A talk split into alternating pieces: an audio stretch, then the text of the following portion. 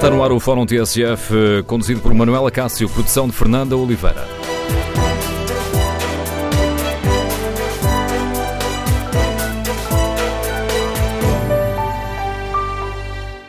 Bom dia. No Fórum TSF de hoje vamos debater a falta de investimento no interior do país e queremos ouvir a sua opinião. O que podem os políticos fazer para ajudar as famílias e as empresas? O que é urgente fazer para desenvolvermos o interior e evitar a desertificação? Número de telefone do Fórum 808-202-173. 808-202-173. Se preferir o debate online, tem à disposição a Facebook da TSF e a página da TSF na internet. Para além de escrever a sua opinião sobre este assunto, pode também responder ao inquérito. Em tsf.pt perguntamos se o Governo deve apostar em benefícios fiscais para desenvolver o interior do país. E as primeiras respostas são claras. 84% dos ouvintes considera que sim. Queremos, no Fórum TSF, ouvir a sua opinião. Queremos também ouvir o testemunho de quem vive, de quem trabalha no interior, quais são os principais eh, problemas que encontram, o que gostariam de ver mudado para terem melhores condições de vida, melhores condições de trabalho, para que as empresas se pudessem fixar e desenvolver no interior. Queremos, no Fórum TSF, ouvir a opinião dos nossos ouvintes. Como avaliam a promessa feita ontem pelo Governo de que está a estudar uma redução de portagens uh, e de impostos nos Conselhos do Interior? É este o caminho para travar a desertificação? Que outras medidas gostaria de ver aprovadas para que as famílias e empresas tivessem mais condições para viver no interior do país? Número de telefone do Fórum 808-202-173. 808-202-173. Queremos ouvir a sua uh, opinião. Esta questão foi debatida ontem no Parlamento e o ministro, um, eh, Pedro, o ministro adjunto, Pedro Cisa Vieira, avançou com essa hipótese concreta de se ajudarem a levar as empresas uh, para, levar, para ajudar a levar empresas e famílias para o interior, ou seja, um benefício fiscal para empresas ou famílias uh, que queiram ir viver ou instalar-se no interior o Governo um, admite também voltar a reduzir o preço das uh, portagens no interior. Queremos ouvir a sua opinião, o seu testemunho, como ouviram estas propostas, o que é que gostariam de ver aprovado, de que forma é que os políticos podem ajudar as famílias e as empresas. Recordo o número de telefone do Fórum 808-202-173. 808-202-173. Bom dia, José Ramos, é gestor, Liga-nos de Sabugal. Bem-vindo a este debate. Qual é a sua opinião? José Ramos, bom dia. Sim, bom dia. Bom dia a todos os ouvintes da TSF e, a, e quero, de facto, dar os parabéns ao, à TSF por uh, cons uh, conseguir debruçar sobre esse problema do interior e dedicar este fórum ao interior. Uh, o problema da desertificação do interior é um problema que se vem acentuando há muitos anos, portanto já tem décadas, e que não há maneira de o governo politicamente tentar resolver a situação. É, é triste que isto esteja a suceder num país que tenhamos apenas uma faixa do litoral, secante talvez de Setúbal a Braga, em que é, haja condições de vida. No interior, neste momento, os políticos não querem que haja condições de vida. A desertificá-lo. Tudo o que é produzido aqui mesmo a questão das, das pessoas que nasceram e foram criadas no interior são obrigadas quase, quase por decreto a irem para o litoral, irem para as grandes cidades de Lisboa e Porto, mas principalmente Lisboa.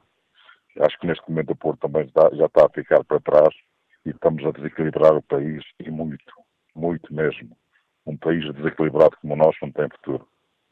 Acho que eu aqui minha, na minha região Uh, acho que já não é os impostos, a redução dos impostos, não é a redução das portagens que vai resolver o problema. O problema é muito mais vasto, um problema vastíssimo, uh, que tem de ser resolvido com um grande planeamento de todo Portugal. É, se conseguirmos fazer um planeamento de maneira que vejamos quais as atividades que devem ser exercidas em determinadas da região, apoiar as pessoas, não pelos impostos, porque já, já não vamos lá com uma redução de impostos. As pessoas, isto já está desertificado. Não há já condições, as condições de vida já não existem. Eu vejo aqui no meu conselho que os únicos postos de trabalho verdadeiramente que existem é cuidar dos velhos, ou seja, são os lares os centros de dia, são os únicos sítios que dão postos de trabalho que não estão ligados ao Estado. Depois existem outros postos de trabalho ligados ao Estado, que é umas câmaras, umas finanças e outros organismos que neste momento o Estado a tentar retirar do interior essa isso, retirar as escolas, retirar a finanças, retirar bancos, retirar todas as atividades que geram postos de trabalho, está a porque deixa de haver população, deixa de haver essas necessidades, compreende estamos na, na, na, na descida acentuada, estamos no roubo ao interior em detrimento de Lisboa. E acho que o país não vai a lado nenhum com, esta, com estas políticas que o país segue, que os nossos políticos seguem. E essa política é devido só a uma razão. É a política do voto, que é muito triste dizê-lo, mas os políticos só olham onde está o voto. Se não tem voto, não tem direito a, não tem direito a mais nada. Quem tem voto pode reclamar, tem direitos, há um planeamento, há, há, há deita-se para lá dinheiro, faz tudo. Não há voto, é o abandono. E depois, pessoas que não têm, já não têm capacidade de reivindicação, como os idosos, que é o que sucede aqui nesta zona, ainda pior. Se houvesse uma população, a população existente, que para cima de 50%, 60% são idosos, não, não reclamam, os 20 ou 30 com capacidade de reclamar já são poucos, portanto, não, não vamos ao lado nenhum. Esta, é, esta é a minha opinião relativamente a um país que gostaria que tivesse futuro, mas com esta política não tem futuro. Eu, 80% dos, do, do, dos conselhos deste país têm o mesmo problema do meu, que é, de facto, uma desertificação acentuada. Não é desertificação que se fala do território. Não estamos a falar de uma desertificação do território por causa da seca, por causa de, dos fogos. é uma desertificação muito mais profunda. As coisas são mais profundas do que, do que às vezes se quer, se quer fazer crer. A profundidade deste, deste, deste abandono do interior é muito grande. E só com políticas sérias, com políticas que, de pessoas sérias que estejam à frente deste país, é que conseguimos dar a volta a isto. Porque neste momento, se os filhos do interior abandonaram o interior para o litoral e para o estrangeiro, já, já não temos hipótese de resolver este sistema. Só temos hipótese se formos buscar pessoas uh, ao estrangeiro. Portanto, se permitirmos aos imigrantes que venham para o interior, mas mesmo esses é preciso dar condições de vida, é preciso dar condições de trabalho, é preciso arranjar condições para isso desenvolver. Isso só com um planeamento certo para o desenvolvimento do interior, para o desenvolvimento do país. Porque o país, as pessoas pensam que desenvolve só pondo tudo em Lisboa. E um bocadinho no Porto e depois na, na autoestrada na A1. As pessoas estão convencidas que é assim. Mas não, o país não desenvolve, não tem hipótese de desenvolver sem olharmos no, global para o país que temos. Para o Portugal que, é nosso. E devíamos olhar numa forma global. Uh, os políticos, eu, atribuo uh, a este estado da situação à política e à política do voto. E como a política do voto cada vez está mais em Lisboa, cada vez se faz mais em Lisboa, cada vez mais vai para Lisboa, para fazer a autoestrada de Lisboa-Porto e mais para o Porto, e outras, algumas cidades do litoral e o interior. Não existe. Não existe para os políticos, porque não dá voto. Desculpa, esta é a minha, a minha análise. Não tem nada que pedir desculpas, José Ramos. Agradeço o seu contributo para este fórum e do Sabugal, na Distrito da Guarda. Vamos até Vila Flor, no Distrito de Bragança. Bom dia, David Coimbra, é empresário agrícola. Bem-vindo a este fórum TSF. Muito bom dia, eh, muito obrigado. Eh, eu sou, como, como disse, empresário agrícola e, portanto, com estes incêndios tive também direito lá a uns 60 hectares de floresta ardidos e uns 10 de olival, mais rede de rega e outras coisas assim. Eh, pronto, mas nós estamos a falar de situações pontuais e que criaram toda esta histeria, mas o problema do país é, e do investimento e da economia é muito mais grave e ele estende-se a todo o país e, e tem duas vertentes. Portanto, por um lado, uh, o Estado que não, não, pensa nas coisas, nem, nem, nem reflete com, com, calma, com tempo, e não estrutura nada como deve ser. E, por outro lado, um outro aspecto fundamental que é a banca, portanto, não se faz investimentos sem, sem apoio financeiro, não se consegue desenvolver o país uh, uh, sobre sobre coisas que não existem. Relativamente a estes, a estes, incêndios, por exemplo, no meu caso, portanto, foi feito já um decreto, as coisas estão, estão já na lei. E uh, uh, o que acontece é que, por exemplo, Vila Flor, onde, ardeu, onde eu tive outras coisas ardidas, tive também todos os equipamentos de trabalho de campo ardidos, uh, não, a Vila Flor não aparece contemplado, portanto eu não vou ter direito a nada relativamente a isso. Depois mesmo o decreto, quer dizer, é 30% de, a capacidade produtiva portanto, destruída for superior a não sei quanto, tem direito a tudo. Se não for dessa porcentagem, tem direito a zero.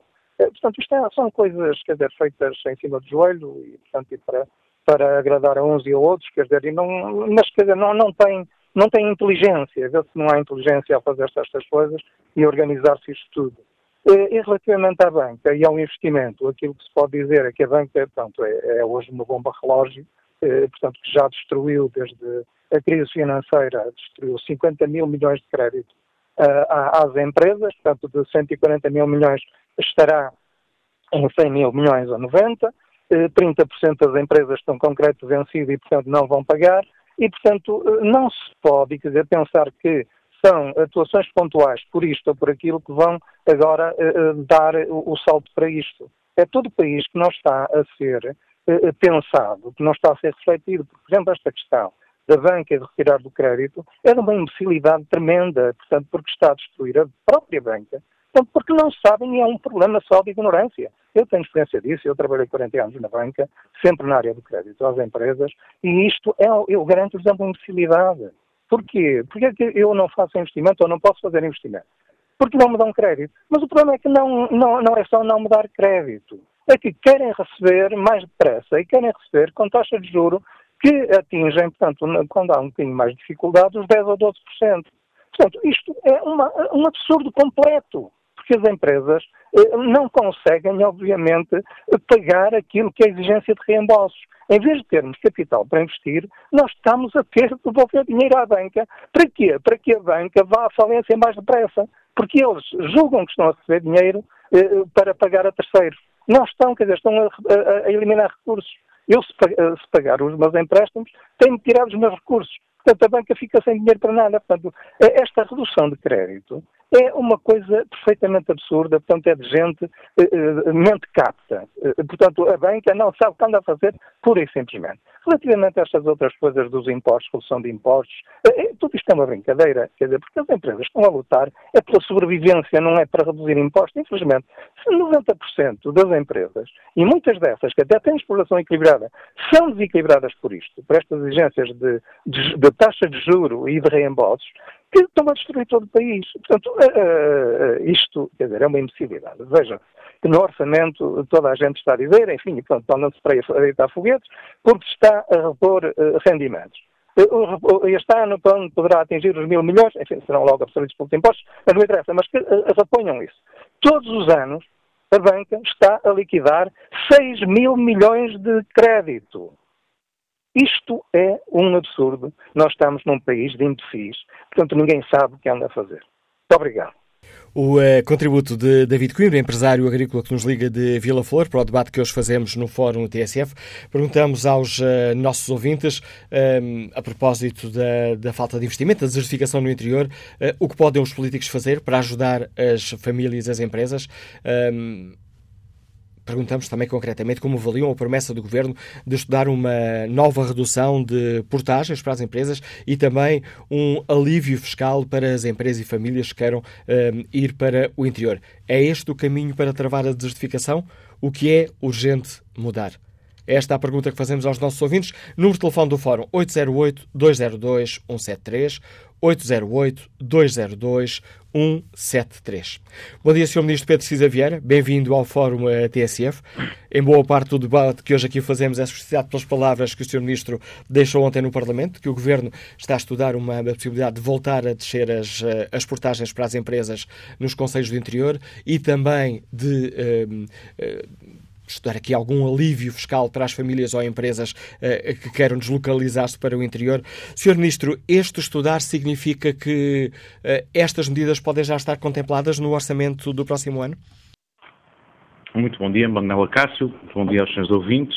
Muito obrigado pela oportunidade que me dá de estar aqui presente e também uh, expor algumas ideias e algumas reflexões que neste momento se tornam urgentes o tema que, que, hoje ocupa o Fórum é um tema muito uh, importante, porque de facto uh, um, nós temos que refletir na possibilidade de aproveitar todo o potencial produtivo do país e de assegurar que o processo de desenvolvimento e de convergência com a Europa, que queremos continuar a prosseguir, assegure também a coesão territorial.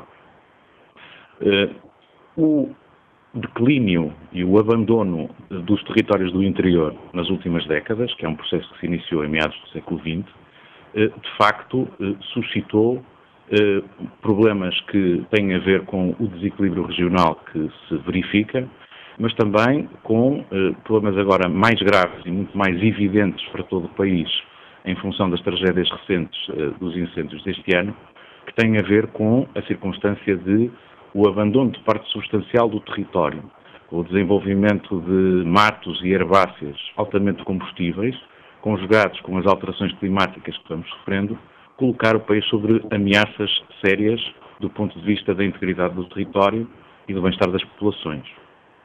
E, portanto, julgo que, eh, neste momento, temos que encarar os problemas de desenvolvimento territorial e de desenvolvimento do interior já não apenas como uma questão de uh, um uh, desenvolvimento equilibrado e uma questão de solidariedade da população e da comunidade nacional com as populações do interior, mas também como um problema de todos que uh, implica também a possibilidade de encararmos um, um, um, desenvolvimento em segurança.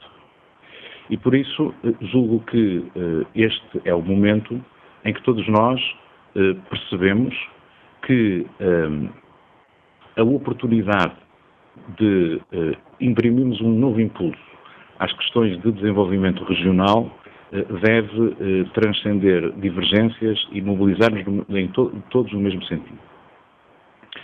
E é feita, essa, feita essa, peço desculpa por estar aqui a tentar apressar o seu raciocínio, Sr. Ministro, feito essa Sim. declaração desse compromisso inicial, estas medidas que o Sr. Ministro ontem falou no Parlamento, que estão a ser estudadas pelo Governo, estão a ser estudadas já para terem consequências práticas no próximo Orçamento do Estado ou, ou é mais a longo prazo? Estas tendências são tendências de, de décadas, são tendências estruturais, e são tendências que também só se alteram com mudanças pensadas e, e, e que são também mudanças estruturais. Eu, como, reflete, como referi ontem, o processo de declínio e de abandono do território é um processo que uh, uh, nos coloca num círculo vicioso. Abandono da população por falta de emprego, quando há abandono da população, há abandono dos territórios, há abandono também depois de outro tipo de serviços. Temos que converter isto num círculo virtuoso e para isso temos que, e é, foi essa a primeira nota que deixei, temos que nos focar no investimento e na ocupação do território. A, a primeira coisa, a primeira uh, importância decisiva é focarmos no investimento. E para focarmos no investimento, temos que assegurar às empresas e aos investidores condições privilegiadas de localização de atividades económicas no interior. E para isso, temos dois, dois instrumentos importantes. O primeiro instrumento é, obviamente, o, uh, o, nosso quadro comunitário uh, que nos permite beneficiar e majorar os apoios em matéria de investimento no interior do país. E já este ano o Governo lançou vários concursos para proporcionar apoios em várias medidas que são majoradas precisamente para as, para as regiões de mais baixa densidade populacional. Temos que promover isto ativamente, mas também temos que usar de forma muito mais intensiva o regime dos contratos fiscais de investimento. Mas isso, eventualmente, é potenciar a atração do investimento para o interior, mas temos que pensar depois também naquilo que são eh, apoios à relocalização de mão de obra e de empresas que neste momento estão situadas noutros pontos do território. E é isso que, no quadro de uma nova estratégia para incentivar o investimento, nós iremos ponderar agora durante os próximos meses. Um outro uh, problema que também referimos. Então, permitam-me, de, peço desculpa, por, vista do investimento, peço desculpa por estar a interromper, mas uh, só para que fiquem aqui as questões claras. Uh, o Sr. Ministro acabou de dizer que esta é uma questão que vai ser estudada nos próximos meses. Aliás, a missão para o interior está também, e já se reuniu com o Primeiro-Ministro, com o Presidente da República, está também a preparar propostas, tendo em conta os, o, o, orçamento de 2019 e depois também a questão dos fundos comunitários. Portanto, significa que estas são medidas que não terão ainda reflexo uh, orçamental uh, no próximo ano. É uma estratégia para ser desenvolvida a médio e longo prazo. Problemas de médio e longo prazo resolvem-se também com medidas que são pensadas para o médio e longo prazo. E, portanto, é, é, essa componente é uma componente importante e é uma componente que seguramente durante os próximos tempos vamos continuar a discutir e a lançar. Finalmente, há um outro problema que também tem a ver com a possibilidade de atração de populações e a, a, a recuperação do território. Há, há, há regiões muito distintas no interior do país. Há regiões com dinâmicas próprias, com vocações já claras, que temos que continuar a estimular e a apoiar. Mas depois há uh, partes do território que estão em circunstâncias mais deprimidas e que uh, precisam de um apoio mais intenso. Esse é o caso, por exemplo, do Pinhal Interior, que foi particularmente devastado pelos incêndios deste verão. E é por isso que o programa de revitalização do Pinhal Interior, que o Conselho de Ministros aprovará muito em breve, contém um pacote financeiro muito significativo de não apenas recuperação e reconstrução das atividades afetadas, mas também de apoio ao desenvolvimento no local e com medidas muito concretas que precisamos de eh, apoiar decisivamente. E, portanto, é neste contexto que eh, a necessidade de imprimir um ritmo mais apressado e mais incisivo às mudanças que agora se reclamam, que justifica que se faça também um esforço acrescido pelo todo nacional seja com o, o, temas de investimento público, seja também com temas de uh, apoios fiscais às decisões de investimento. Mas, dada a gravidade da situação, não seria desejável que esses apoios uh, fiscais uh, tivessem já efeito já em 2018? Já existem, uma coisa, já existem apoios fiscais contemplados, quer no Código do IRC, quer no Código Fiscal do Investimento. Eu percebo isso, mas o que o Sr. Ministro, eu percebo isso, mas o que o Sr. Ministro ontem disse no Parlamento seriam novas medidas, novos incentivos. Exatamente. E é sobre esta questão que eu estou a questionar. E eu, eu, eu estou-lhe precisamente a dizer que o, o Orçamento de Estado para este ano já contempla apoios fiscais e um regime fiscal de investimento no interior que é particularmente favorável. E o que estou a dizer-lhe agora é que vamos considerar novos apoios que apresentaremos eh, precisamente no contexto de uma, de uma, de uma aceleração do processo de, eh, desenvolvimento interior. Fiquei com uma dúvida, Sr. Ministro, estava que tu esclarecesse estes apoios, nomeadamente à relocalização, tal como o nome indica, significa que famílias ou empresas uh, que estão noutras localidades e queiram ir para o Conselho do Interior serão, uh, ter, podem ter um alívio fiscal, mas uh, são apenas as empresas que se deslocalizem, não as empresas que já estão no interior. Se o que nós queremos é atrair investimento, nós temos que ter medidas fiscais dentro, dentro da, do, da, da, responsabilidade financeira e fiscal que temos que ter. Temos que ter medidas fiscais que, que incentivam a atração do investimento. E isso é uma questão particular. Depois temos que ter também a compreensão dos contextos eh, de funcionamento no interior que precisarão também de, de, de, de ser contemplados e de analisados uh, nesta estratégia. E uh, para as populações uh, que vivem no interior e para as empresas no interior, para além daquela questão das, uh, da descida das, de uma provável nova descida das portagens, está, estão a ser estudadas algumas medidas de incentivo fiscal ou a grande permita-me aqui a, a, expressão bélica, a grande batalha agora é levar empresas e famílias para o interior?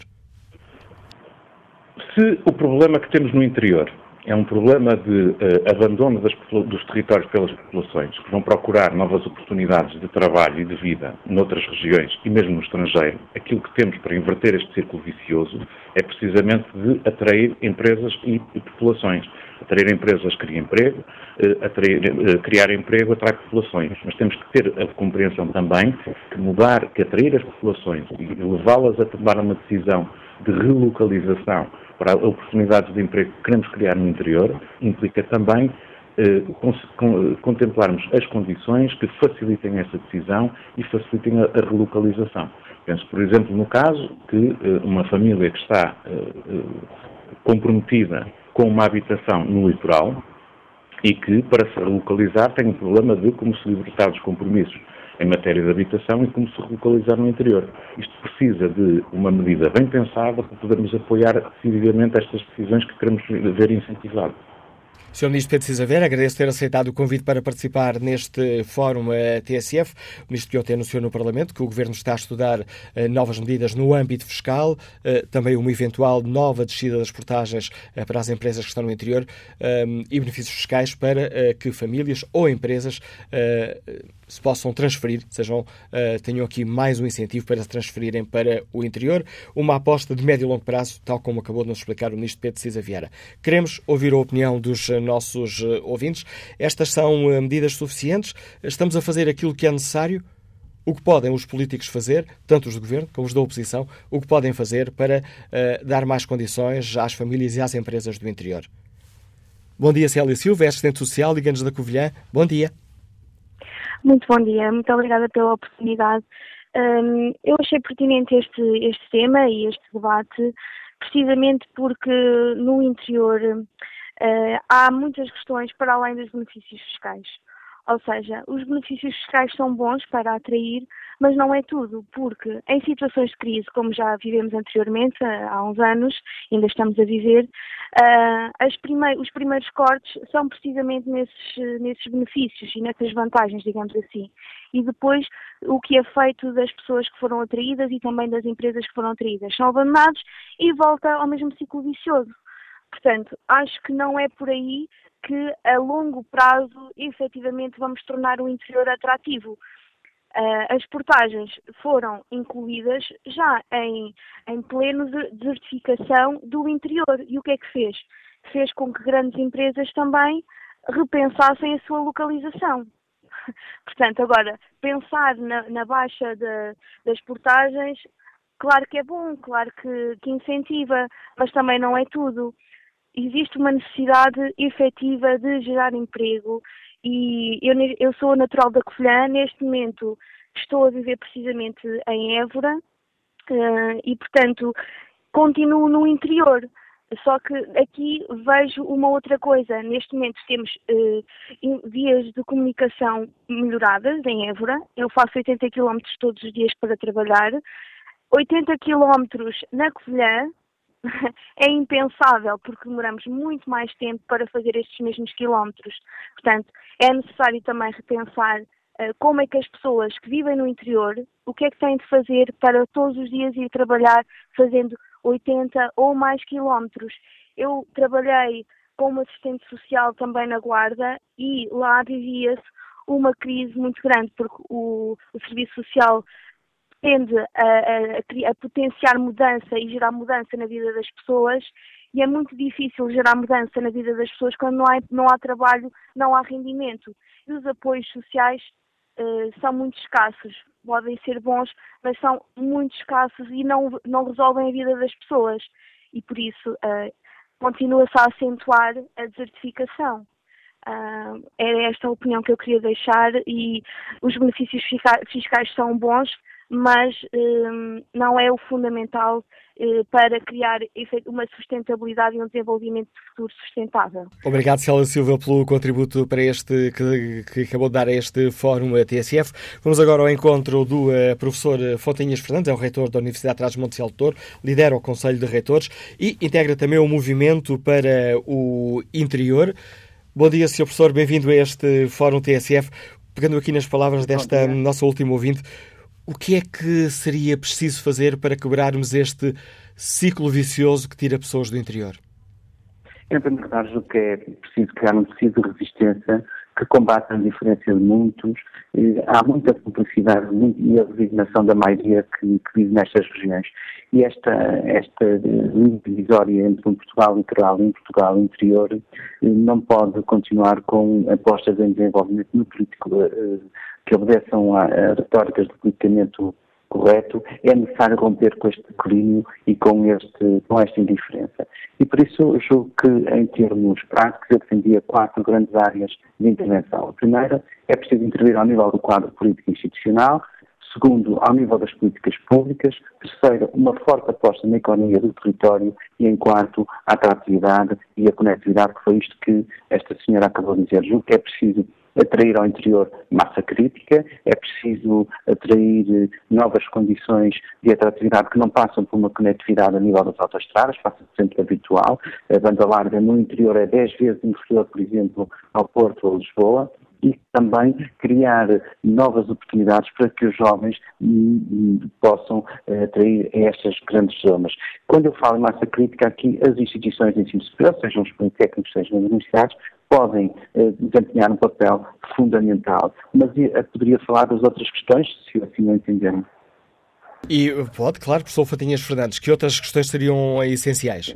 Eu acho que é, é necessário analisar isto do ponto de vista político institucional. É preciso repensar a organização administrativa, eh, pensar seriamente em desconcentrar e descentralizar. Portugal é o país mais centralista da Europa, ao nível, estamos ao nível da Grécia, e julgo que devemos pensar em deslocalizar alguns serviços, algumas estruturas do Estado para zonas do interior. Em termos de políticas públicas, aqui sim, o princípio da, eh, é preciso uma política fiscal eh, diferenciada, é preciso planos e programas de ação integrados envolvendo as universidades e o sistema empresarial conjuntamente com o poder político autárquico e pensar que os fundos comunitários devem obedecer ao princípio da adicionalidade, ou seja, os fundos comunitários devem servir para a convergência nacional e não para substituir o orçamento do Estado. Em termos de economia de território, nós temos que aproveitar e temos que os fundos de Portugal 2020, e estamos a pensar já no próximo quadro para o 2030, é necessário que aproveitar estes fundos para fixar empresas no, no, interior que valorizem os seus recursos endógenos e que valorizem e que aumentem o valor acrescentado desses produtos. Isto, a par da primeira questão que falei que da, da atividade, deveria ser um envelope que deveria ser pensado eh, penso que Portugal deveria mesmo, e estes são os objetivos da plataforma, reunir massa crítica de ambas as partes, que pudessem contribuir com um plano integrado com estas, com estas áreas e que pudessem negociar futuramente entre elas, ver se conseguimos eh, romper com este inverno demográfico que atravessa todo o interior. E aqui estão várias propostas em cima da mesa que são um bom projeto para ajudar ao desenvolvimento interior. Obrigado, professor Fontanhas Fernandes, é o presidente um, da, da Conferência de Reitores das Universidades uh, Portuguesas, uh, é um dos integrantes do Movimento para o Interior, que tem o patrocínio do Presidente da República uh, e que um, irá definir até a verão do próximo ano um conjunto de propostas concretas para que se consiga travar a desertificação do interior. Eduardo Sousa Pereira é médico, liga-nos de Guimarães. Bom dia. Bom dia. Bom dia. Bom dia, estamos a ouvi-lo. O que é urgente é... fazer para que o país não seja só litoral?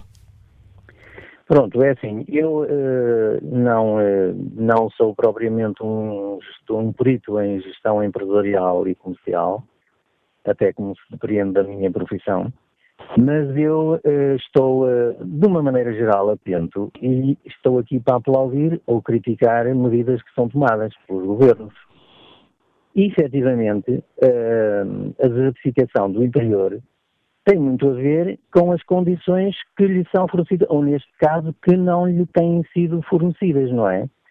Esta medida, esta medida uh, das, uh, da diminuição de, do preço das portagens no interior, nomeadamente nas SCUTs, onde foram introduzidas pelo governo anterior, que isto é como uma vaquinha ou uma, ou uma cabrinha que quando se pretende tirar muito leite, espreme, espreme, espreme, sem ver se efetivamente o animal tem saúde para dar mais leite. E então começa a mirrar e acaba por morrer, que foi o que aconteceu quase, não é? Mas pronto, quem tinha, quem tinha Passos Coelho, relvas e deputados, inclusive, que eh, querem proibir a, a legionela, não podia esperar outra coisa e não precisavam de outra desgraça. De qualquer maneira, eu estou aqui para aplaudir essa medida da diminuição das portagens, porque isso vai criar riqueza na medida em que favorece as empresas a instalar-se que criam, por sua vez, criam uh, postos de trabalho e, portanto, por aí, isso é mais uma medida que ajudará, sem dúvida, a, a minorar a desertificação progressiva do interior. Claro que há outras medidas que têm que ser tomadas, não é? Tudo isto tem que ser pesado, porque politicamente eles é que sabem, não é? Mas têm, têm que estudar isso muito bem. Mas eu de, eh, no início, eh, a priori, melhor dizendo, a priori, eh, aprovo completamente isso. Olha, por exemplo, dou-lhe um, um, exemplo do túnel. Está a ouvir? Estamos a ouvi-lo. Sim. Eu dou-lhe um exemplo por, uh, do, do, do, túnel do Marão. Uh, o túnel do Marão, quando, quando foi, quando foi uh, que entrou o governo de Passos Coelho, foi, era o governo do parar com, acabar com. E então, eu acho, eu acho, na minha opinião, não tenho dados, dados uh, contabilísticos, económicos para isso, porque não tenho, não tenho, não estou virado para isso, mas eu acho que aquilo que eles fazem agora em, em uh, portagens no, no, no túnel uh, teria sido muito, muito melhor continuarem com as obras, porque, primeiro, não acabavam com postos de trabalho que, que, que acabaram, não punham pessoas na, na miséria como puseram. E acabavam por ter mais lucro. Isto das portagens para o interior da emissão das portagens funcionará da mesma forma. E, obri e obrigado, Dr. Eduardo Sousa Pereira, por, esse, por essas palavras que nos deixa aqui no Fórum TSF. Gostei já aqui a palavra a este Métodos de Guimarães. Estamos quase, quase a terminar o programa de hoje e tenho ainda em linha Manuel Clemente, artesão, que nos liga de Belmonte. Bom dia. Como é que do interior se olha para este debate? Eh, bom dia ao Fórum, bom dia ao Dr. Manuel Icácio. Muito obrigado pela oportunidade de falar. Eu estou perfeitamente espantado com os níveis de, de sabedoria eh, que, que, tenho escutado ao longo deste fórum. Todas as pessoas eh, têm uma receita para resolver o problema da desertificação do interior. Eh, mas há uma pergunta que se impõe: e as pessoas? Eh, e como é que as pessoas, se vierem as tais empresas que dizem que estão a estudar, que talvez eventualmente venham a relocalizar-se e tal, e as pessoas? E as pessoas onde é que têm o transporte público para irem para o trabalho? E se têm filhos, onde é que têm a escola para terem os filhos? E se estão doentes, onde é que têm o médico? E as pessoas? Uh, o problema dos políticos é sempre o mesmo. O investimento, e vamos procurar, vamos estudar, vamos fazer uma comissão, vamos fazer uma equipa de missão, vamos estudar o problema. O que é que há para estudar, por exemplo, em baixar o preço das portagens para o interior? Não, eles não. Eh, já nos ensinaram os nossos políticos que quando dizem que vão criar uma comissão ou quando vão estudar alguma coisa, nós hoje já sabemos que os nossos políticos não vão fazer rigorosamente nada estão a empurrar o problema para um dia, para, até que surja outra catástrofe, noutra área qualquer, que alivie a pressão mediática e a, e a pressão da opinião pública, vira-se tudo para o outro lado e pronto, o grande naufrágio, um avião cai e pronto, e as pessoas deixam de pensar eh, no interior e nos portugueses de segunda, que efetivamente somos portugueses de segunda, porque não temos, nem de perto nem de longe, as mesmas oportunidades que as pessoas que vivem no, no litoral. Obrigado, Manuel Clemente. Foi importante também este testemunho que nos deixa no Fórum TSF. Temos de terminar aqui a primeira parte do programa, mas retomaremos o debate já a seguir ao noticiário das 11.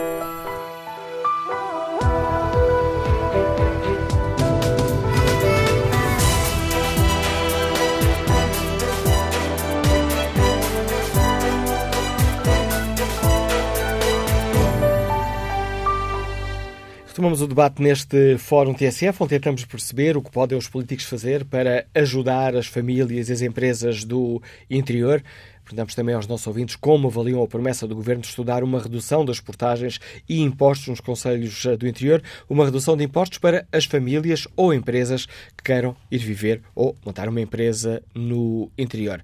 Na página da TSF na internet, no inquérito que fazemos aos nossos ouvintes, perguntamos se o Governo deve apostar em benefícios fiscais para desenvolver o interior do país. 85% dos ouvintes responde que sim. Fernando Fernandes participa no debate online com esta opinião. Há cerca de três anos tentei dar utilidade a um terreno que a minha família tem no interior, com 5 hectares. De todas as atividades que estavam interessado, criação de animais ou olival, nenhuma foi aceita pelos serviços do Ministério da Agricultura. A única atividade aceitável seria a plantação de eucaliptos. António José Miranda eh, eh, responde à pergunta que fazemos desta forma: o que poderiam fazer é tudo aquilo que têm feito, mas ao contrário. Não é fechando os tribunais, as escolas e os centros de saúde que ajudam à fixação das empresas no interior. Por isso, preocupem-se com o essencial e deixem-se de demagogias. Retomamos o debate com a opinião do um, Presidente da Câmara de Vila Real, Presidente das Autarcas Socialistas, Sr. Presidente Rui Santos. Bom dia, bem-vindo a este Fórum TSF. Integra também o Movimento para o Interior. Sr. Presidente, o que é que é urgente fazer para um, travar a desertificação do interior e atrair empresas e famílias para o interior do país? Muito bom dia. Eu acho que há três áreas em que devemos agir rapidamente. A primeira no domínio fiscal, a segunda no âmbito da educação e a terceira a presença do Estado no território. Eh, no âmbito fiscal, eu julgo que era importantíssimo eh, ter medidas eh, concretas, medidas realmente renovadoras, medidas que implicassem, por exemplo, a isenção de IRC durante 10 anos ou 15 anos para empresas que se instalem no interior ou a sua redução a 50%. Porque um dos grandes problemas para a fixação da população é a criação de emprego. Eh, depois, no âmbito da educação, eu não sei se sabem, mas todas as instituições de ensino superior do interior do país custam menos que a Universidade de Lisboa. Isso deve-nos fazer repensar a política de números cláusulos que existe no ensino superior e perceber se com outra política não seria mais fácil atrair jovens para as instituições de ensino superior colocadas no interior do país. E depois a presença do Estado no território. Eu deixo algumas perguntas. Porquê é que o Instituto de Vinhos de Ouro, eh, peço desculpa, porquê é que o Instituto da Vinha e do Vinho está associado em Lisboa? Porquê é que o ICNF tem a sua sede em Lisboa? Porquê é que a GNR, que tem o seu campo de ação sobretudo nas vilas e no mundo rural, tem o seu comando em Lisboa. Eh, Porquê é que, por exemplo, os fundos comunitários que são atribuídos para zonas de, que não têm convergência com a União Europeia a 28 têm a sua estrutura técnica, e estamos a falar de centenas e centenas de pessoas, em Lisboa?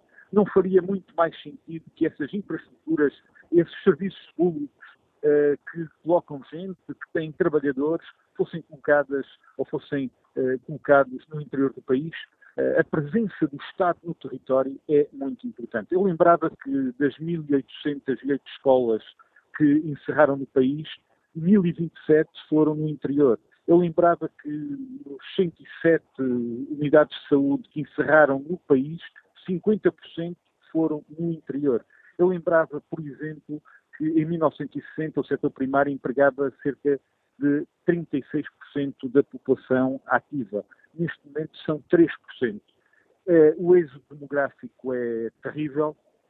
Nós sabemos o que é que, ou não sabemos o que é que Dom Sancho uh, teve que investir, ou o reino teve que investir para povoar o interior, Dom Sancho, o povoador, mas sabemos bem o que é que a República, neste momento, está a perder com a desertificação do interior e o que é que isso tem custado ao país direi que este é um problema do país, não é um problema do interior. A povoação, o povoamento do interior é decisivo para que nos possamos perpetuar como um país coeso uh, e um país solidário. Parece-lhe que as coisas estão a começar a mudar ou receia que seja entusiasmo de pouca dura? Eu direi que nos últimos 20 ou 30 anos, todos os governos, sem exceção, tiveram na boa com o interior. É verdade que alguns fizeram mais do que outros, os governos não foram todos iguais. Eu lembro a infraestruturação do território, nomeadamente a conclusão do túnel do Marão, a conclusão da A4, da A24, da A7.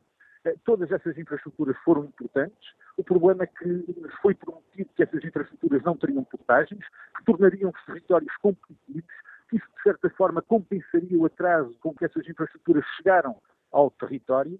Infelizmente chegou a crise, chegaram as portagens, Uh, chegou a falta de investimento, uh, não tivemos tempo para recuperar o atraso de décadas.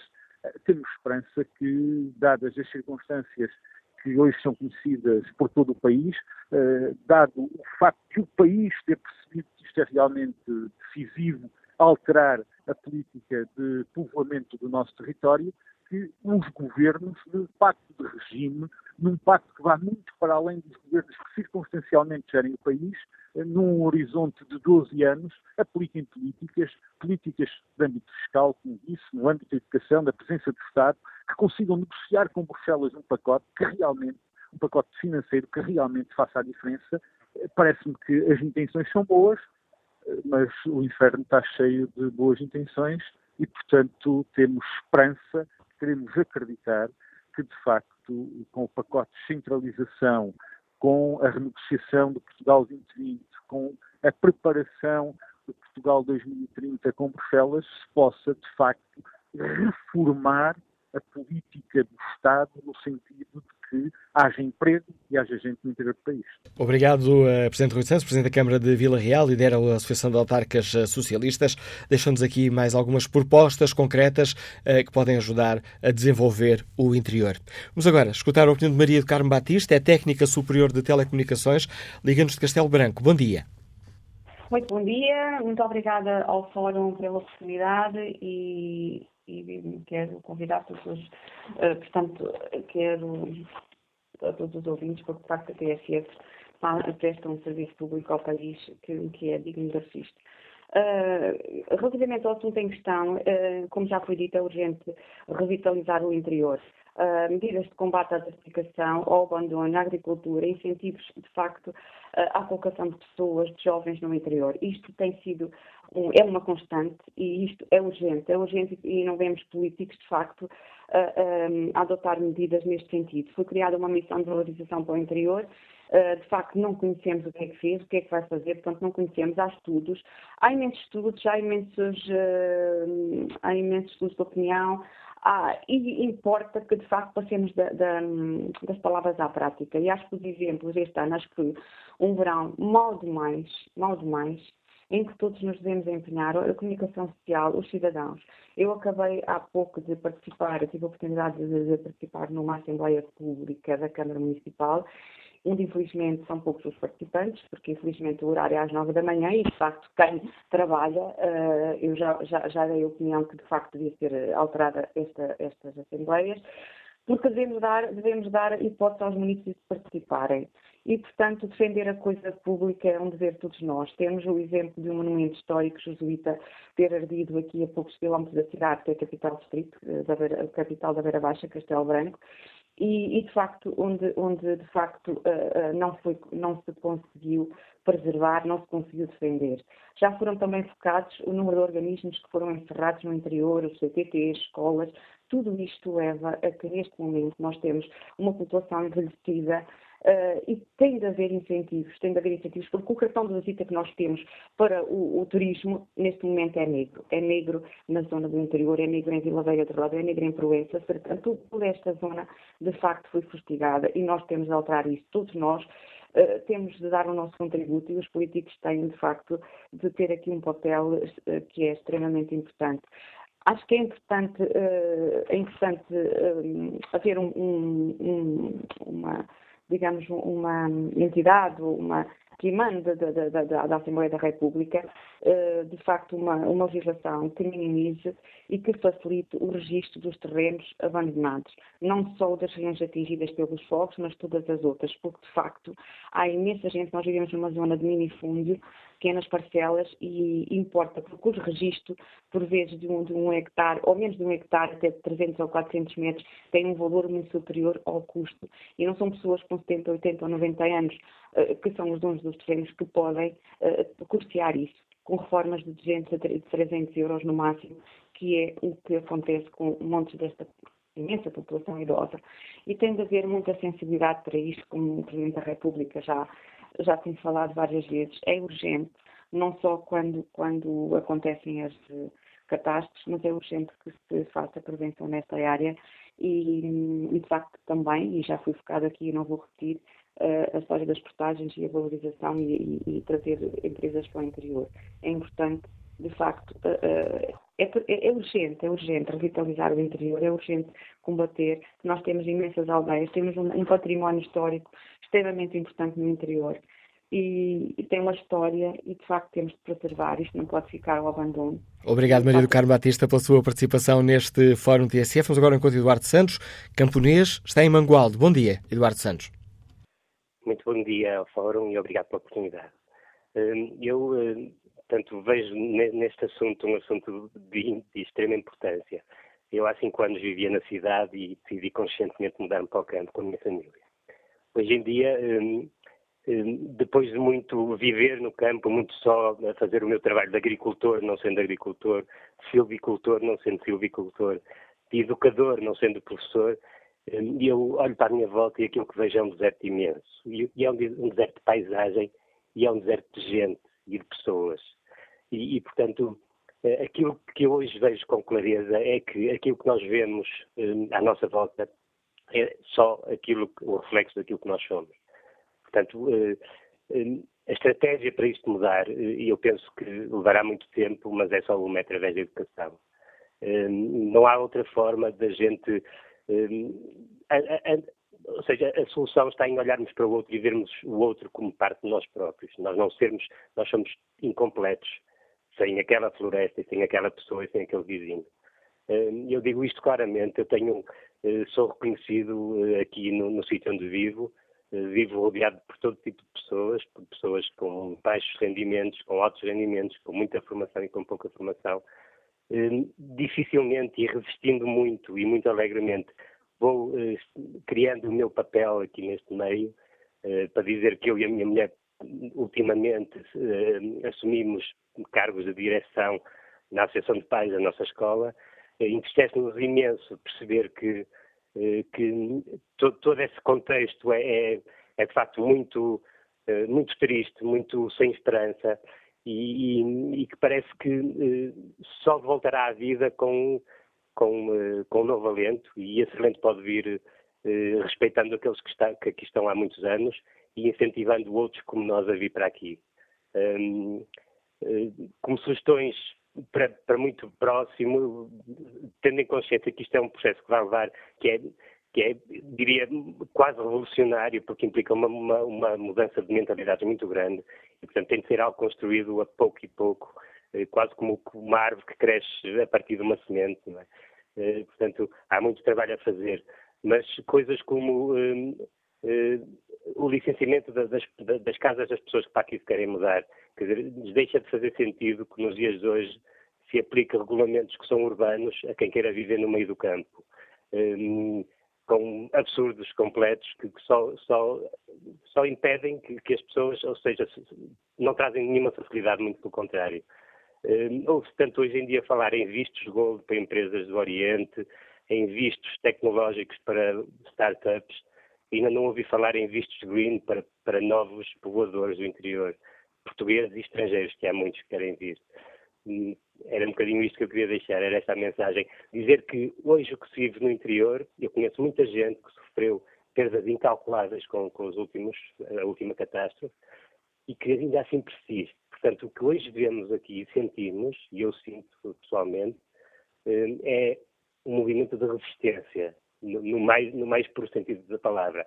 Uma resistência alegre, porque são pessoas que, apesar de, de, de tudo e de lutarem diariamente na vida, hum, têm sempre força e vão buscá-la, às vezes não sabe muito bem aonde, mas é numa esperança qualquer, numa, num qualquer coisa invisível que nos faz mover.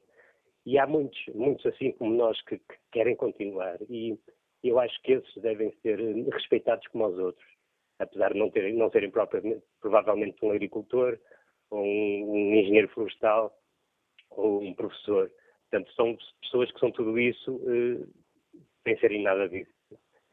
Era um bocadinho essa a mensagem que eu E obrigado por eh, ter participado neste debate, Eduardo Santos. E pego numa das frases que disse para iniciar a conversa com a próxima convidada do Fórum TSF, a professora Helena Freitas, bióloga, professora da Universidade de Coimbra, já liderou a Liga para a Proteção da Natureza.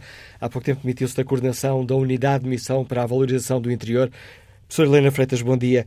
Viver, para viver no interior é quase preciso fazer uma. pertencer a um movimento de resistência, como dizia este nosso ouvinte.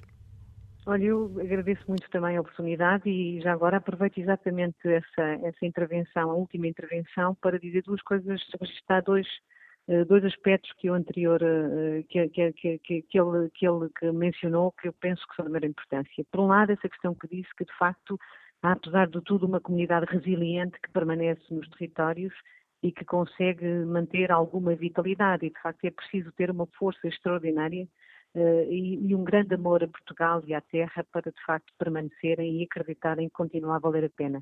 E essa é uma mensagem muito importante e que importa uh, realçar, até porque nós temos hoje, uma, uma, se já tínhamos pouca expectativa, é evidente que depois das tragédias que tivemos este ano, a expectativa será ainda menor e, em particular, para os jovens, que de facto são aqueles que também gostaríamos que continuassem junto das suas famílias e junto, tantas vezes, dos seus territórios em que eles gostariam de viver. E, portanto, essa é, de facto, uma mensagem muito importante, porque o país deve muito a estas pessoas, a estas comunidades que ainda assim permanecem, contra tudo e contra todos, de facto, acreditando que vale a pena viver no interior.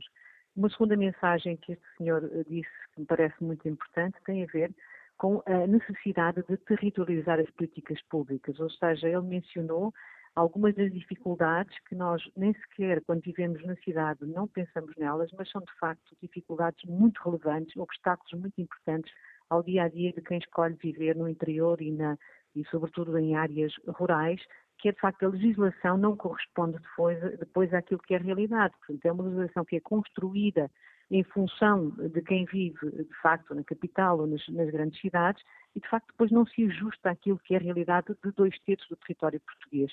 E isso em muitas das nossas políticas uh, setoriais. E, portanto, há de facto um, um esforço, é preciso fazer um caminho. Eu penso que esse caminho uh, uh, passa por, essencialmente por duas, digamos, por dois eixos essenciais, e foi isso que procurei fazer enquanto coordenadora da Unidade de Missão para a Valorização do Interior enfim, procurei fazê-lo no âmbito do Programa Nacional para a Coesão Territorial. Eu penso que é absolutamente indispensável continuar a construir este programa, continuá-lo a construir nas suas diferentes secções, portanto, ou seja, em termos das suas políticas setoriais, para percebermos. Como este senhor dizia, é preciso esse compromisso ao nível dos diferentes ministérios, perceberem que na política educativa eu não posso ter o mesmo número de alunos por turma em Lisboa, no Porto, em Coimbra ou qualquer outra cidade do país com maior densidade demográfica, que tenho ou que terei que ter em conselhos eh, no Nordeste de Portugal, em Vimioso, no Distrito de Castelo Branco, enfim, no, no Alentejo. Portanto, há de facto uma realidade que é distinta e a única forma de garantirmos a equidade e a justiça para todos os portugueses é assegurar que as políticas de facto se ajustam a essas realidades. De igual modo, se eu tenho populações que são muito envelhecidas no território, eu tenho que ajustar os horários do atendimento dos centros de saúde a essas pessoas, porque o país e, este, e as políticas públicas têm que existir para as pessoas, não é? E, portanto, da mesma maneira, as infraestruturas, portanto, é preciso perceber uh, que infraestruturas precisamos para garantir o mínimo de qualidade às pessoas. portanto, as políticas setoriais e, portanto, quando uh, me diziam, mas são muitas medidas, bastavam quatro ou cinco, não é verdade há uma, um, imensas medidas que nós precisamos para ajustar, de facto, as duas realidades, que são as políticas para o litoral, e, no fundo, o que é o litoral hoje e o que é o interior do país. Estamos a falar, de facto, dois terços de Portugal, que tem sido votado ao abandono e, de facto, a uma incapacidade, a uma incompetência total dos poderes públicos para configurar as políticas que se ajustam a estes territórios. Eu gostava de ouvi-lo e estava, peço desculpa, estava a ouvir estava a lembrar-me de uma declaração que fez pouco depois de ter anunciado que, hum, que, eh, que se afastou, que se demitiu da liderança da, hum, eh, da, ou melhor, da coordenação da Unidade de Missão para a Avaliação do Interior e, e, é daquelas frases que todos nós sabemos, mas quando ouvimos parece que, que acordamos para elas. Foi quando disse que em muitos conselhos do país os alunos não, não podem frequentar a escolaridade obrigatória. Exatamente, exatamente. E, portanto, eu, aliás, admiti-me por uma imensa frustração. Portanto, de facto, este é um processo eh, muito complexo, a que eu me entreguei com toda a energia, com toda a convicção, porque acho que é absolutamente indispensável recuperar esta, digamos, equidade e, este, e construir um país mais igual e, portanto, de facto, e, aliás, é indispensável para o futuro de Portugal. Agora, é preciso vontade política, é preciso um compromisso político e, portanto, é preciso, de facto, que eh, o país perceba e, sobretudo, quem tem, eh, de facto, a responsabilidade política tem que o perceber. E, lamentavelmente, passamos por uma tragédia este ano que eu penso que vai, ainda assim, despertar melhor e mais, penso eu, espero eu, embora tenha, sobretudo, e devo constá-lo hoje, mais esperança ainda pelo envolvimento explícito do Sr. Presidente da República. É, de facto, preciso trabalhar eh, há uma desigualdade brutal no país, portanto, para mim, do meu ponto de vista, é absolutamente inaceitável que estejamos nessas condições em que, de facto, um jovem, para cumprir a escolaridade obrigatória, tem que mudar de conceito, já nem na sede do seu conselho consegue, eh, de facto, cumprir, e, portanto, nós temos que garantir que não é assim, que, eh, de facto, a, igualdade é um, um princípio absolutamente inalienável da democracia e, e, de, e, e, seguramente do meu país e do futuro do meu país. Portanto, nós precisamos, de facto, de construir políticas setoriais que sirvam a todos os portugueses. E não me falem em custos, porque isso é um absurdo, é uma falsa, um falso argumento. Não é, eh, digamos, não é, isto não é um custo, é, de facto, uma necessidade de assegurar que há igualdade no país e que há condições para, eh, de facto, as pessoas, todos os portugueses, terem acesso aos serviços públicos. E isto é uma outra mensagem que eu gostaria de deixar e que tem a ver exatamente com isto. Portanto, nós não podemos pensar que é possível revitalizar os territórios sem garantir a sua qualificação, portanto, e os serviços públicos mínimos indispensáveis, porque então é completamente inviável se eu retiro de facto os serviços públicos, não é possível acreditar que quem quer que seja possa de facto eh, voltar a acreditar no território. Portanto, eh, nós temos que assegurar serviços públicos, qualificação dos territórios, portanto, que passa pela, de facto, pela garantia da presença dos públicos e as infraestruturas eh, que o país eh, precisa. Portanto, digamos, um eixo em que acho que temos que continuar a trabalhar é ao nível das políticas setoriais, ajustá-las, territorializá-las, responder àquilo que são as necessidades eh, do país no seu conjunto e, por outro lado, temos que eh, formatar eh, as soluções que podem, de facto, trazer riqueza, portanto, valorizar o território na perspectiva, de facto, de longo prazo. E aí passa inequivocamente por conseguirmos encontrar nos territórios sua, os ecossistemas que podem constituir digamos, alguma valorização económica, ajudá-los, alimentá-los. Há, há, muitas situações em que passará também pela agricultura familiar, por exemplo, olha, é uma das áreas em que é preciso uma política setorial ativa, basta de trabalharmos a agricultura ou de financiarmos a agricultura apenas para 2 ou 3%, digamos, do chamado agricultura competitiva. Eh, nós temos, eh, eh, de facto, um país rural que, que, em que a agricultura pode ser igualmente competitiva. A agricultura deste outro universo, que é a maioria de Portugal, não tem que ser menos competitiva. Tem é outro tipo de apoios, tem que ter outro tipo de apoios, tem que se socorrer de economias locais que temos que construir e também, mais uma vez, mais uma política setorial que tem que ser convertida, que passa de facto, pela capacidade de podermos uh, acolher produtos, uh, enfim, um exemplo prático, talvez, para que as pessoas percebam, não é?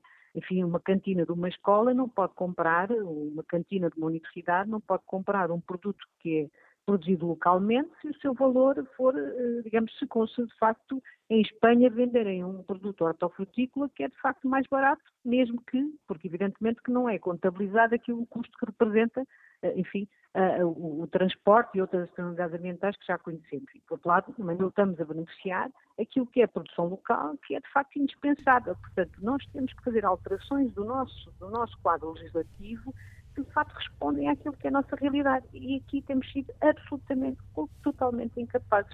E, portanto, este é um processo de facto que exige vontade política, compromisso político e já é tempo disso acontecer. Penso que a tragédia deste ano tem que despertar as consciências e tem que mobilizar a sociedade, porque eh, de outra forma não será possível, porque de facto o poder, eh, o centralismo eh, em Portugal é atávico e tem de facto conduzido a uma inação de política pública que é essencial para transformar o país e, portanto, a sociedade tem que se mobilizar nesse sentido. Nós, há muito, de facto, a fazer, não são só as políticas públicas desta natureza, Precisamos, como dizia, encontrar os tais ecossistemas, soluções que nos territórios que já existem, nós temos, os territórios já têm muita vitalidade, nós só temos que os, que os incentivar, é, é verdade que às vezes não temos densidade crítica, não temos recursos técnicos suficientes até para elaborar os tais projetos que depois podem eh, candidatar-se a fundos estruturais, não, não existem, evidentemente, não há, não há a densidade crítica que tem o litoral, portanto é preciso criarmos equipas multidisciplinares associados ao próprio Governo Central, mas que nos territórios, essas equipas, com as autarquias, com as empresas, com as populações, com as comunidades, têm construir as soluções que precisamos para vitalizar, uh, do ponto de vista também da sua valorização económica e ambiental, os territórios do interior, que são também onde nós temos a maior, o maior ativo natureza, paisagem, ambiente, gastronomia. Temos ativos que são absolutamente incríveis no interior de Portugal, temos que os qualificar, que os promover, que os ajudar de facto a encontrar com o apoio forte do conhecimento as universidades que temos, as instituições universitárias, as instituições politécnicas são excelentes e nos territórios, estão dispersas nos territórios e podem também ser uh, muito importantes no fomento destas iniciativas de natureza local. E muito obrigado pelo importante contributo que trouxe a este debate, professora Helena Freitas. Um, uh bióloga, professora da Universidade de Coimbra, liderou até há pouco a unidade de missão para a valorização do interior. Chamo agora a este debate Luís Anjos, Liga-nos da Chamusca, é pastor de Cabras. Bom dia, bem-vindo a este debate, Luís Anjos. Uh, muito bom dia, muito obrigado. Só uma correção, eu não sou pastor de cabras, eu sou cabreiro. É outra, é outra, é uma classe à parte. É a terceira profissão mais antiga do mundo, mas isto agora não interessa. Então peço-lhe desculpa de, e agradeço essa correção a um, a um urbano. Uma muito orgulhosa, muito orgulhosa. Já viria a tu era. Bom, a desertificação, é, é, no fundo, é o preço das nossas opções políticas de governo das últimas quatro décadas a boa vida tem um preço.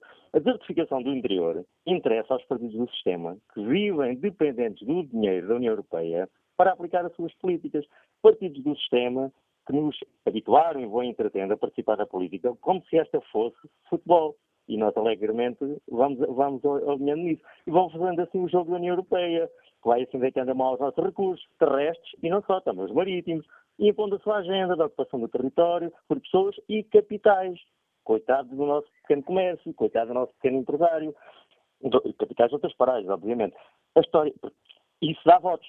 A história mostra que é no período monárquico, que é no período eh, republicano, só com verdadeiras políticas nacionalistas o interior renascerá. Ora, sabemos muito bem, todos sabemos, que o nacionalismo em Portugal, democraticamente, nunca será poder. De maneira que as pessoas do interior só têm duas opções. Uma é fugir, a outra é habituarem-se a morrer. Muito bom dia. Obrigado, Luís Anjos. Próximo convidado do Fórum TSF eh, de hoje, Paulo Nunes de Almeida, que lidera a Associação Empresarial de Portugal. Bom dia, Paulo Nunes de Almeida. Estamos aqui a falar de fixação de empresas no interior.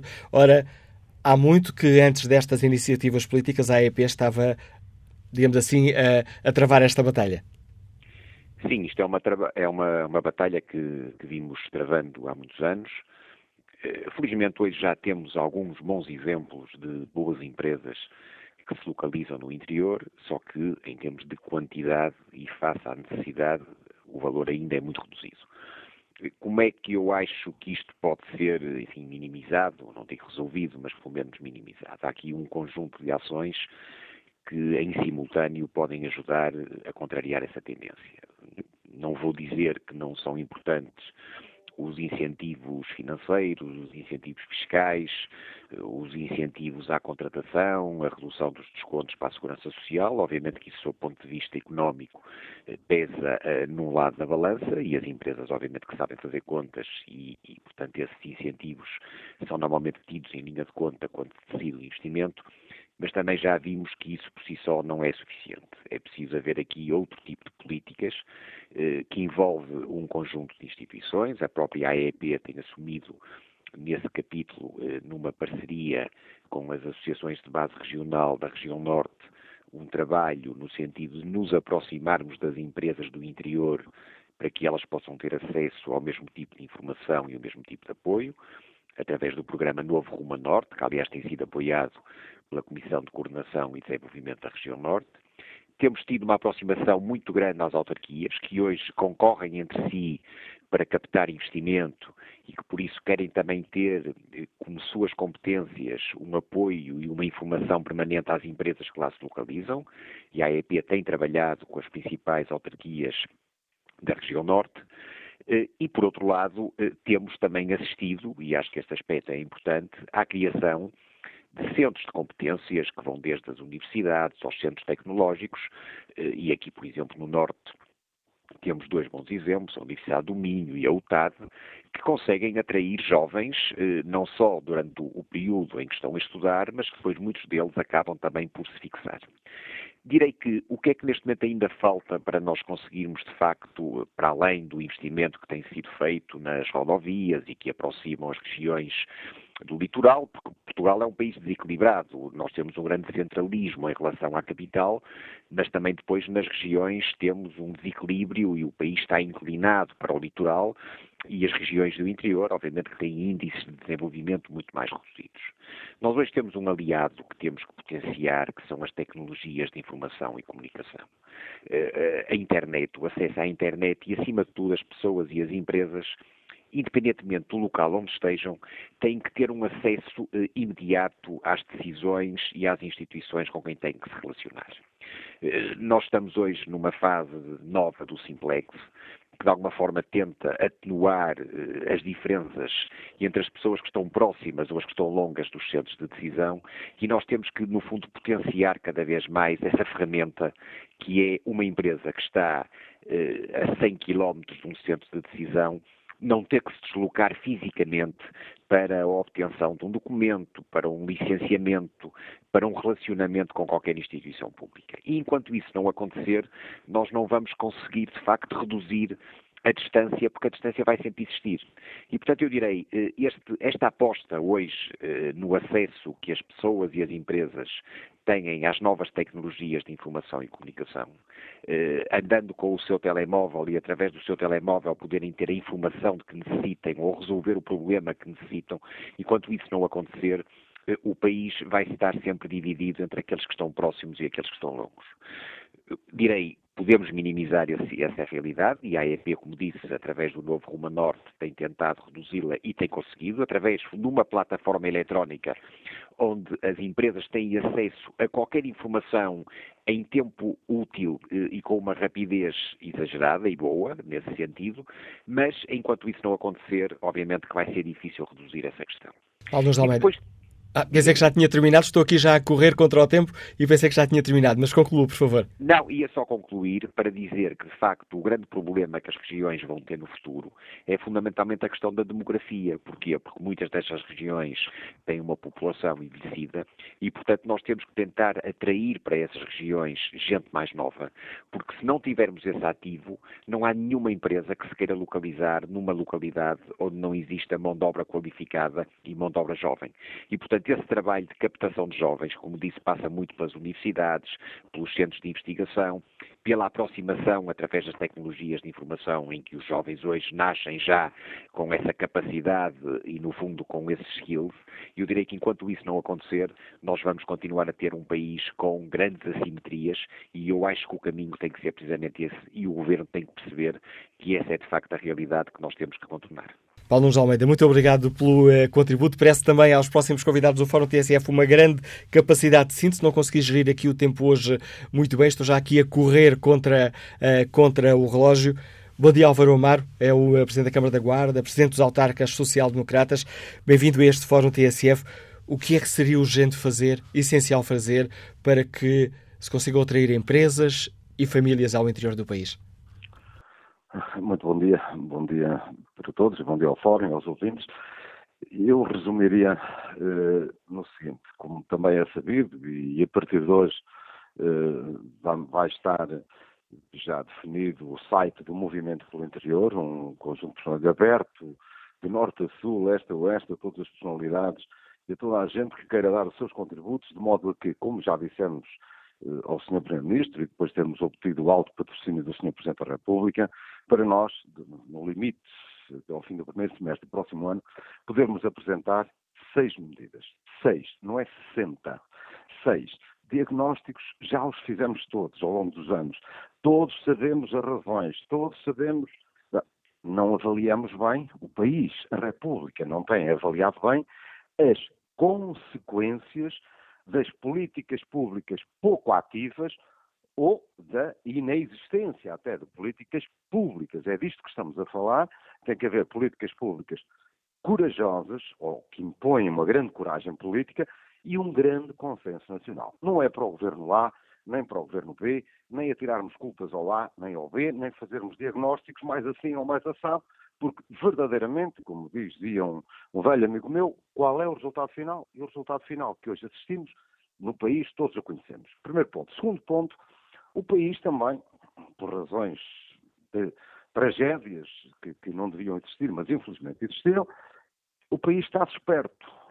O país que há uns anos discutia, bom, o interior abandona-se e tal, há uns tempos é o discurso dos coitadinhos e tal. Não, hoje o país percebe que é uma brutal injustiça não haver coragem política, ou não ter havido, esperemos que, que haja, eh, coragem política e um consenso muito grande entre os partidos, para adotar essas políticas públicas de modo a, num prazo, como nós dizemos, no movimento pelo interior, de três legislaturas, quatro legislaturas, mas tem que começar hoje, diria que tem que começar no Orçamento do Estado de 2019, e sobretudo 2018 já deram ao outro sinal, tanto melhor, mas tem que ser algo muito realista. E nós, o Movimento do Interior, indicamos três eixos. E se tivermos uma ou duas medidas em cada um dos três eixos, três, não quer dizer que não haja mais algum, não, não somos os donos da verdade e por isso queremos uma ampla participação das universidades, dos politécnicos, dos empresários, dos políticos, e de modo a chegarmos a esse consenso e, no limite, até ao final do semestre, com o alto patrocínio do Sr. Presidente da República, podermos indicar então as seis medidas. Nestes três eixos. Primeiro, a política fiscal.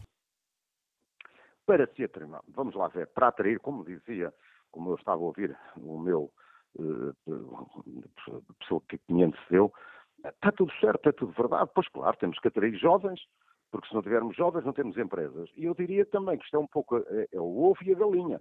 Temos que atrair empresas para atrair jovens. Ou seja, temos que atrair emprego. Emprego é a solução. E um emprego é pelas empresas. E as empresas é pelos empresários. E os empresários sabem fazer contas melhor do que muitos, naturalmente. E nesse sentido é que tem que haver uma política fiscal arrojada, atrativa, discriminatória, mas eu não quero entrar discriminatória em termos positivos para esses territórios do interior, bem entendido, como uma política educativa, também ela própria, estimuladora de mais jovens para as universidades e politécnicos do interior, porque há cursos de reconhecidíssima qualidade técnica e científica, e também o terceiro eixo, por isso política fiscal, política educativa, e o terceiro eixo, a política de ocupação do território pelo Estado. Ocupação, de gestão do território. Quer dizer, hoje toda a gente sabe, e como dizia o orador terceira muito bem, as novas tecnologias permitem que um diretor-geral de uma qualquer direção-geral, um, de um comando qualquer, de um instituto qualquer, possa estar sediado numa, numa, numa cidade do chamado Arco do Interior e despachar de manhã à tarde e à noite com o respectivo secretário de Estado ou ministro. Há 20 anos, 25 anos, há 30 anos não seria assim, mas hoje é claramente assim, através dos mecanismos que, que hoje temos de, de, de acesso uh, em termos informáticos. De maneira que não há nenhuma razão para o Estado estar cada vez mais concentrado em Lisboa, tem que estar cada vez mais desconcentrado no território. E mais Estado no território também é mais população. Haver mais população, há mais economia logo mais eh, gente, logo mais atração.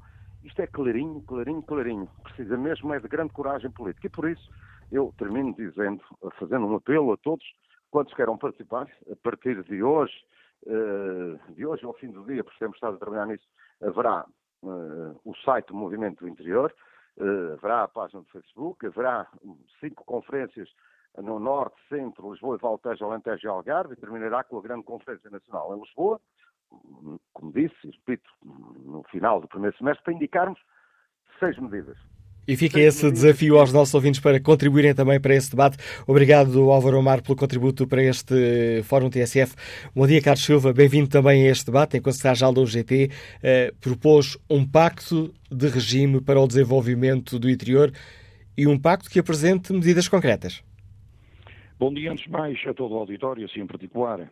Um pacto de regime é fundamental para que, efetivamente, como revelava o Dr. Álvaro Amaro, eh, se envolvam, efetivamente, numa maior atratividade eh, para a valorização de todo o território. Quem vive no interior é que sente o isolamento, a solidão, o distanciamento de um conjunto de dados, como em Portugal com 800 anos, continua a estar concentrado em Lisboa, nas grandes cidades do litoral e tudo o resto é paisagem.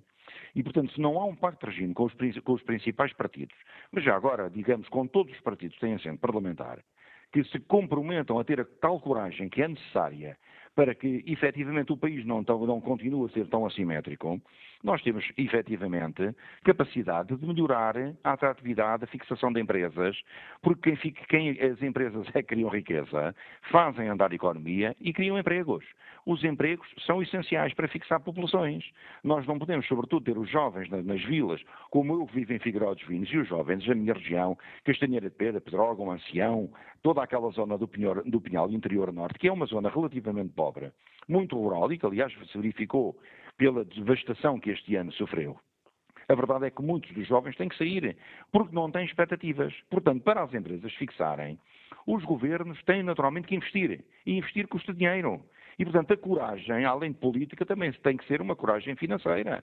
Se ir buscar recursos aos fundos estruturais, se apostar em projetos financiados para o ambiente, para o turismo, a política tão discutida e nunca implementada de um verdadeiro ordenamento do território ao nível interno, a política florestal, a segurança, a prevenção e continuar os, continuarem os governos a, a devastar ou encerrar serviços públicos, porque as escolas só têm dois alunos, porque os centros de saúde têm população muito envelhecida, podem ir todos para Coimbra ou para Leiria. A verdade é que se não são as pessoas que fazem a política que lá moram. E quem mora no interior é que, sendo completamente isolado e desvalorizado, perante um conjunto de políticas economicistas que visam naturalmente reduzir os custos de funcionamento do Estado, mas prejudicam populações. Ainda há poucos dias, numa reunião que tive, eh, o Ministério da Saúde acha que os centros de saúde ali da região centro estão abertos até muito tarde. E, portanto, as pessoas podem ir para Coimbra. De Figueiró dos Vinhos a Coimbra são 65 km pela A13.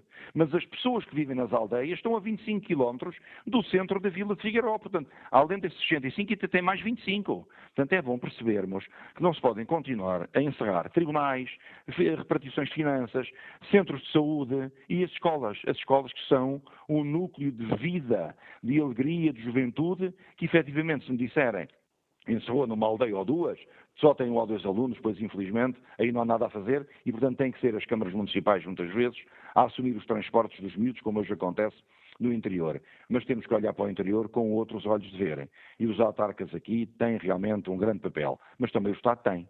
O Estado tem que incentivar a política fiscal, como também ouvi do, do Dr. Álvaro Amaro, tem que efetivamente dar às empresas benefícios para elas se instalarem, porque não, já o disse, tem que haver um investimento ao nível, por exemplo, do IRC, um IRC mais baixo para quem que se fixa nos territórios de baixa densidade, rever os, os custos de contexto que tanto, tanto são falados na concertação social, a energia, as portagens das autoestradas para quem trabalha, né, sobretudo para as empresas, eh, até as comunicações. O senhor vai visitar toda aquela zona do interior de Portugal, encostado à fronteira espanhola, e, por exemplo, no, no Distrito da Guarda, no Conselho de Sabugal, nós atravessamos metade do Conselho, onde não temos rede telemóvel.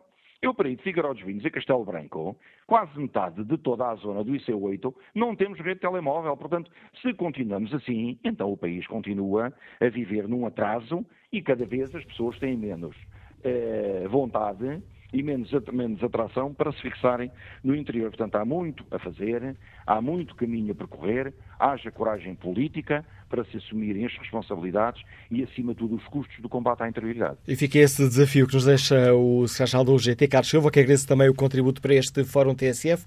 Já ultrapassei em largos minutos o tempo que nos estava destinado. Resta-me apenas, roubando aqui mais 30 segundos, olhar o debate online para ver como está o inquérito. Perguntamos na página da TSF na internet se o Governo deve apostar em benefícios fiscais para desenvolver o interior do país. 88% dos ouvintes considera que sim.